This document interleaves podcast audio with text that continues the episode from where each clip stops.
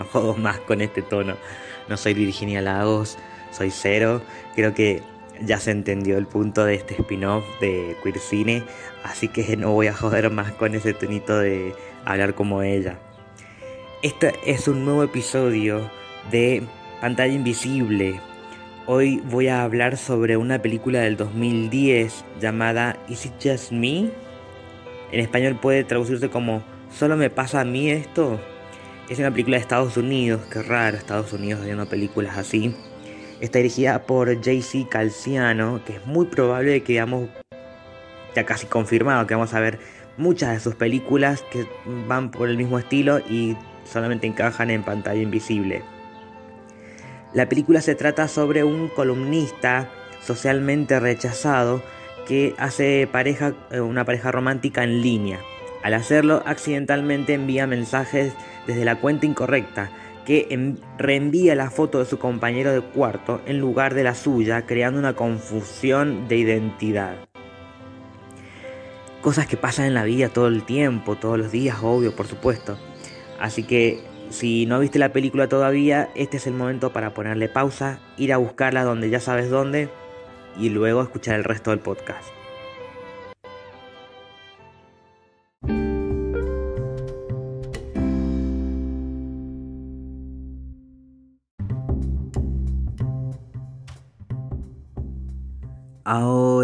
Voy a hablar sobre la película. No es lo peor que he visto, yo sé que mm, cuesta mucho cuando uno empieza a... No tengo, yo no he, hecho ningún rodaje de largometrajes, pero he estado presente en rodajes y sé que es complicado en una primera vez. En realidad creo que la primera vez de muchas cosas generalmente es complicado. Esta es la ópera prima de mm, JC Calciano, y entiendo que pueden haber como unas fallitas ahí, pero ya, si, están si estoy hablando de esta película en pantalla invisible es porque hay cosas que, más allá de lo técnico, en el guion hay cositas que, que están mal. Tiene que ver un poco con la época, pero no tanto, ¿eh? porque es del 2010. Es como cosas que... Me parece que entiendo que en Hollywood existen muchas películas que hemos romantizado, y, eh, eh, romantizado, independientemente de la orientación sexual de los protagonistas, no importa de los actores y de las actrices, sino de los personajes. Y hemos creído por mucho tiempo que eso estaba bien. Entonces, dentro de lo que. de, esa opresión eh, hegemónica del, del, de las películas eh, de Hollywood, lo poco que se puede apreciar de la comunidad LGBT dentro del cine, siempre ha intentado aspirar a eso.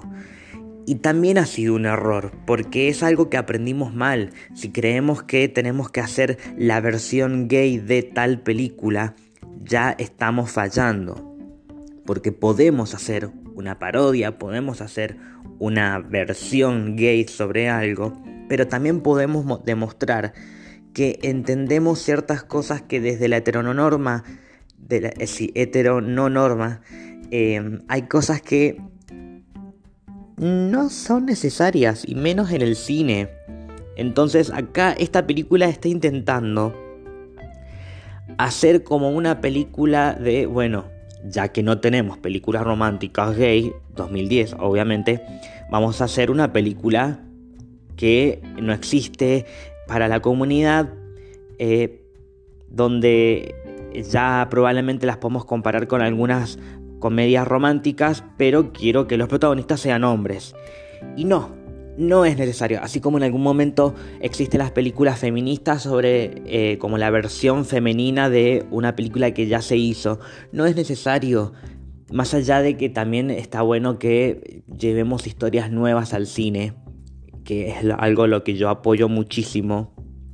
También veamos la originalidad y la, la intención de que si vamos a mostrar personajes desde una minoría, no intentemos hacer exactamente lo mismo de lo que hace la mayoría.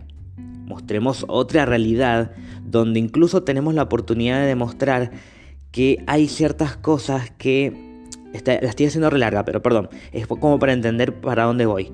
Es para entender esas ciertas cosas que seguimos pensando que son así y que me parece que por lo menos deberíamos cuestionarlas y seguir, dejar de seguir pensando en que el amor es lo que, el amor romántico es lo que mueve al mundo, porque no es así.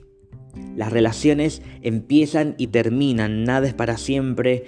Y, no lo digo como algo negativo, sino de entender que no, pensemos en el felices para siempre, no pensemos en, en, que todo es color de rosas, porque no es así. Porque acá en la película incluso hasta creo que plantea una contradicción muy fea. Porque si bien la vida es contradictoria, acá no tiene sentido. Ya vimos la película, ya sabemos que esta es la historia de Blaine. El personaje está interpretado por Nicholas Downs, que me parece que está bien, no es pésimo actor como hemos visto en otras películas eh, de este estilo. Es un, él es gay, abiertamente gay. El actor está casado desde el 2016 y lo hizo público. Em, volvió a trabajar en el 2019 con este director, JC Canciano. Tal vez veamos esa película en pantalla invisible. No la he visto todavía. Creo que se llama The Handyman.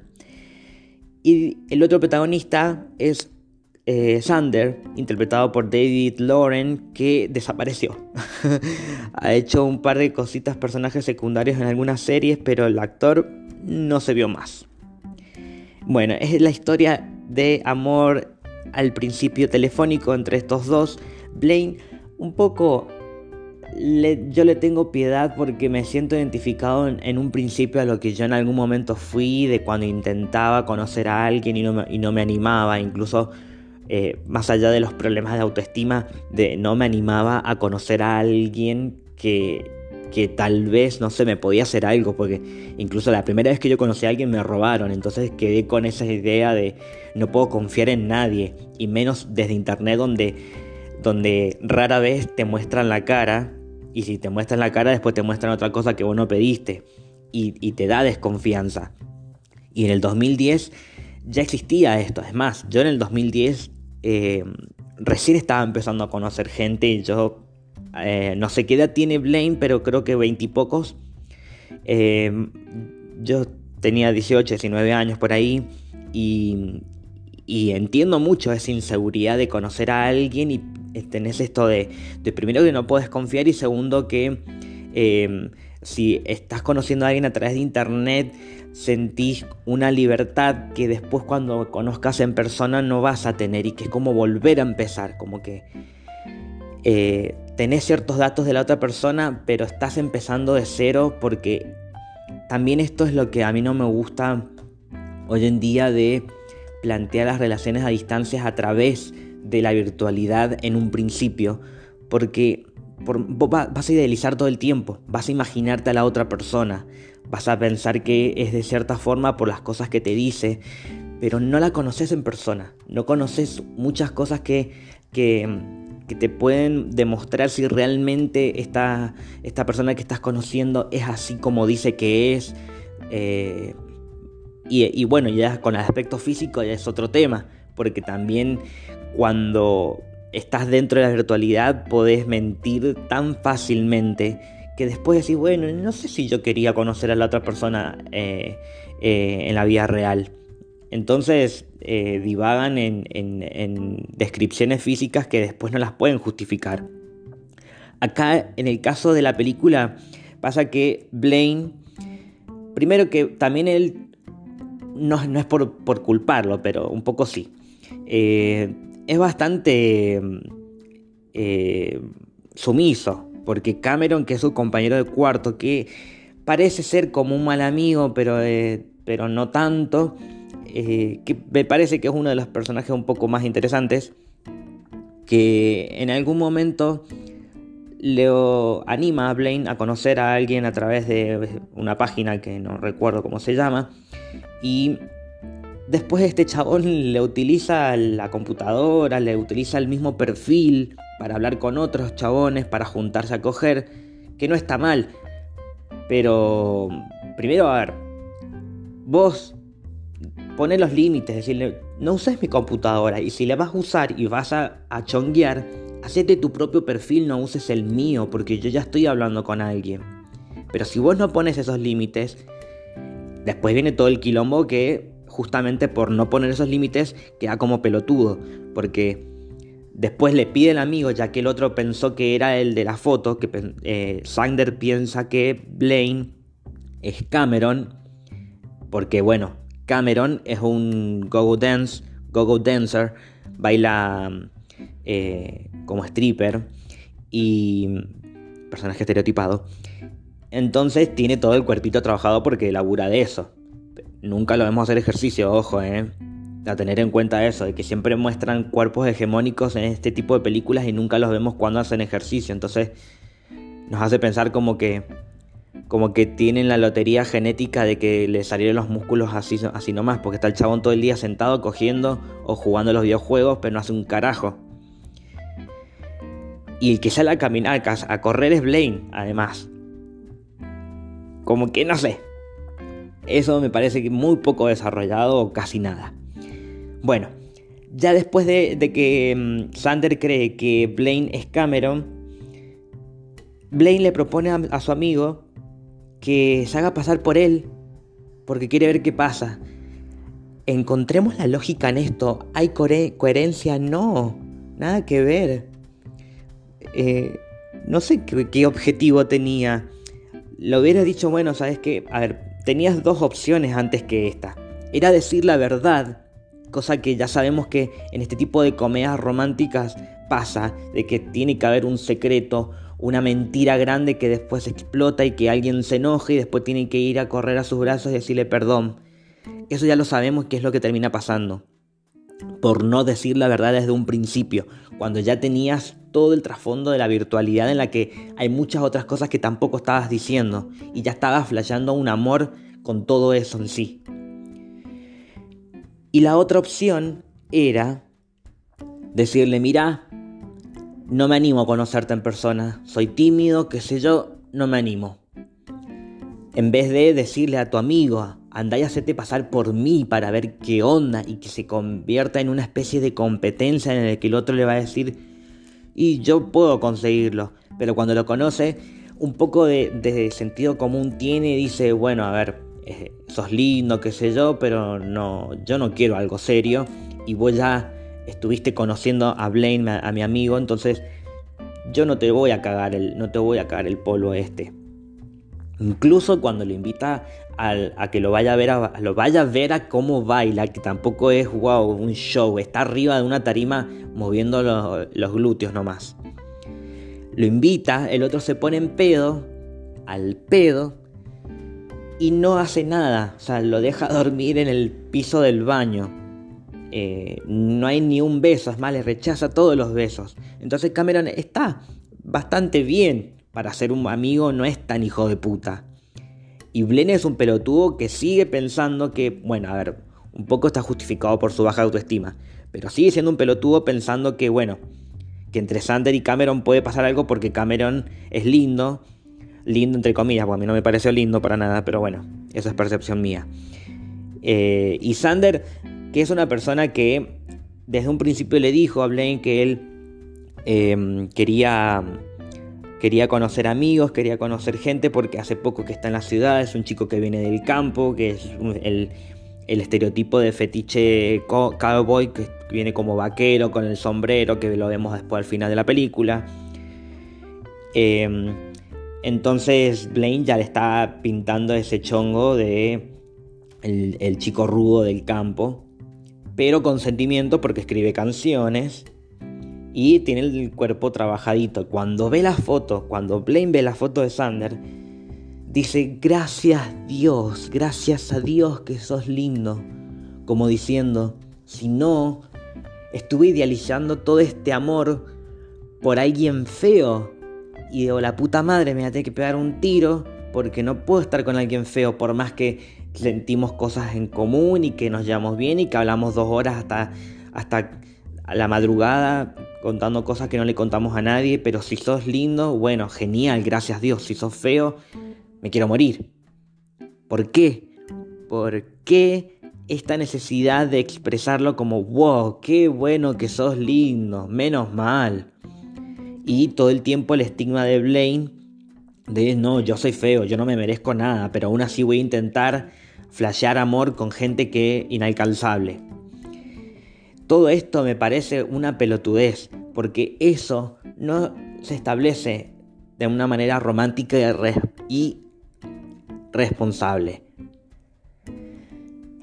Me deja, me deja sin aire este tipo de cosas porque todavía pasa de gente que sigue idealizando amores re con gente solamente porque les gusta físicamente y que quieren cambiarles ciertas cosas para que se amolden a ese estereotipo que ya tienen en su cabeza, a esa, a esa mm, imagen del, del, hombre perfecto para su vida, porque si no es como quieren, lo van a moldar y si no lo pueden amoldar, lo desechan. Y así van a estar todo el tiempo pensando, eh, no encontré el indicado.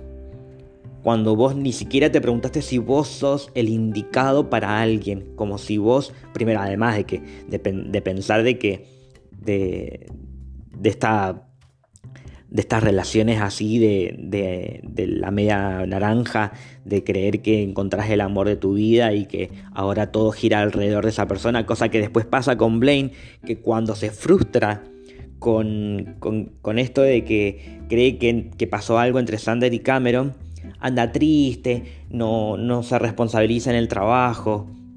En serio, chabón, lo conociste hace cuántos, en menos de una semana y ya estás triste.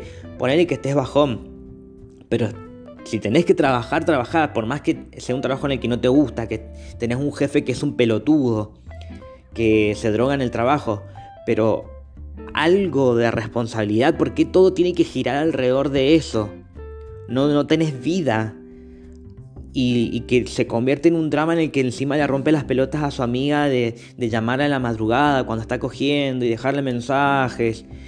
Eh, un poco de autocontrol. Eh, me parece que son como personajes que no tienen. Em, no tienen una, una forma de mostrar al mundo lo, veo yo como espectador, no se muestran al mundo como una persona que esté dispuesta a aprender de sí misma. Porque Blaine, por ejemplo, antes de empezar una relación a través de internet, creo que debería solucionar ciertos temas de, de primero de, ser sincero con, consigo mismo, de entender que Cameron dentro de todo es un buen amigo, y que los límites los tendría que establecer si el otro está abusando o es un, un, confianzudo en que le abusa la computadora y la plata y el tiempo. Eh, bueno, y también a Michelle, como que me, me hizo asar mucho Blaine. y Sander, que bueno, vamos para el otro lado. Sander cuando se entera, cuando se entera de que Blaine no es Blaine, sino Cameron.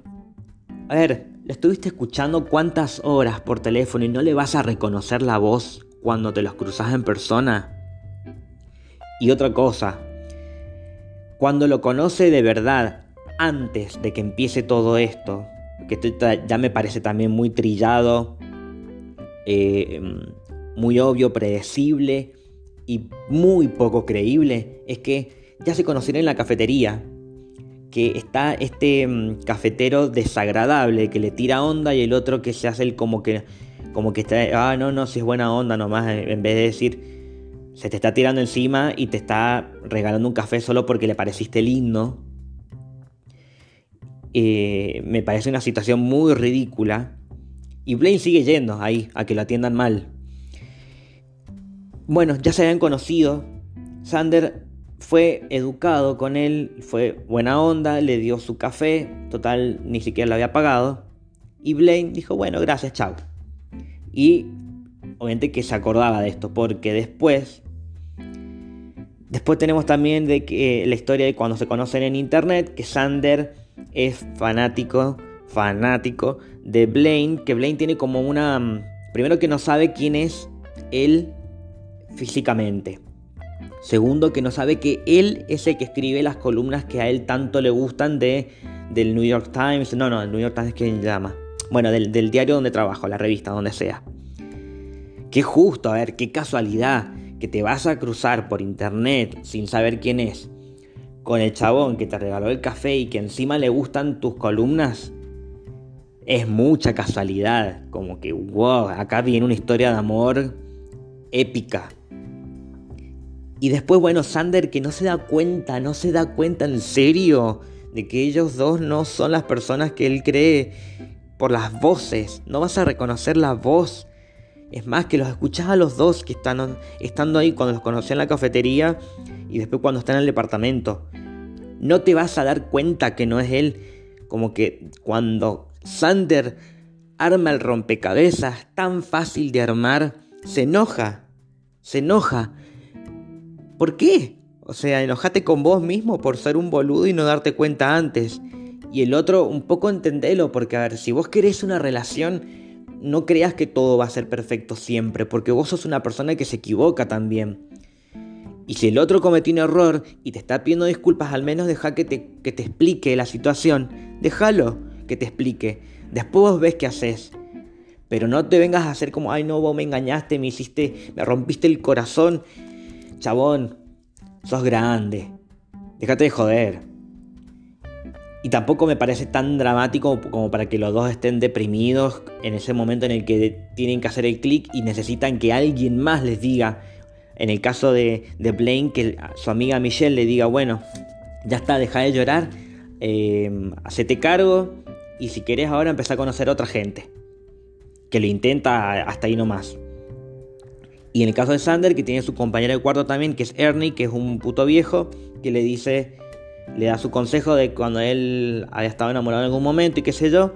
Entonces dice, ah, no, bueno, ahora tengo que luchar por el amor de mi vida. Entonces voy me voy a meter a su departamento sin su consentimiento.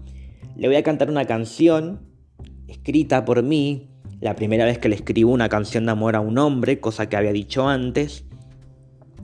Y ahí nos enamoramos y vivimos nuestra historia de amor. Esto no pasa, y ojalá que no pase en la vida real, porque no tiene sentido. Y me enojo, me enojo porque lo muestran como si esto fuera como un amor ideal, un amor al que tendríamos que aspirar y que, necesitamos ver en el cine. Y para nada, no. Más allá de las malas actuaciones, de los malos planos o de, la fotografía y todo eso, que no lo voy a juzgar en este momento, el guion me parece eh, una lluvia de soretes. Así que me, molesta, me molesta ver este tipo de historias mostrándonos como que necesitábamos ver algo así en el cine LGBT, cuando por eso la película no repercutió.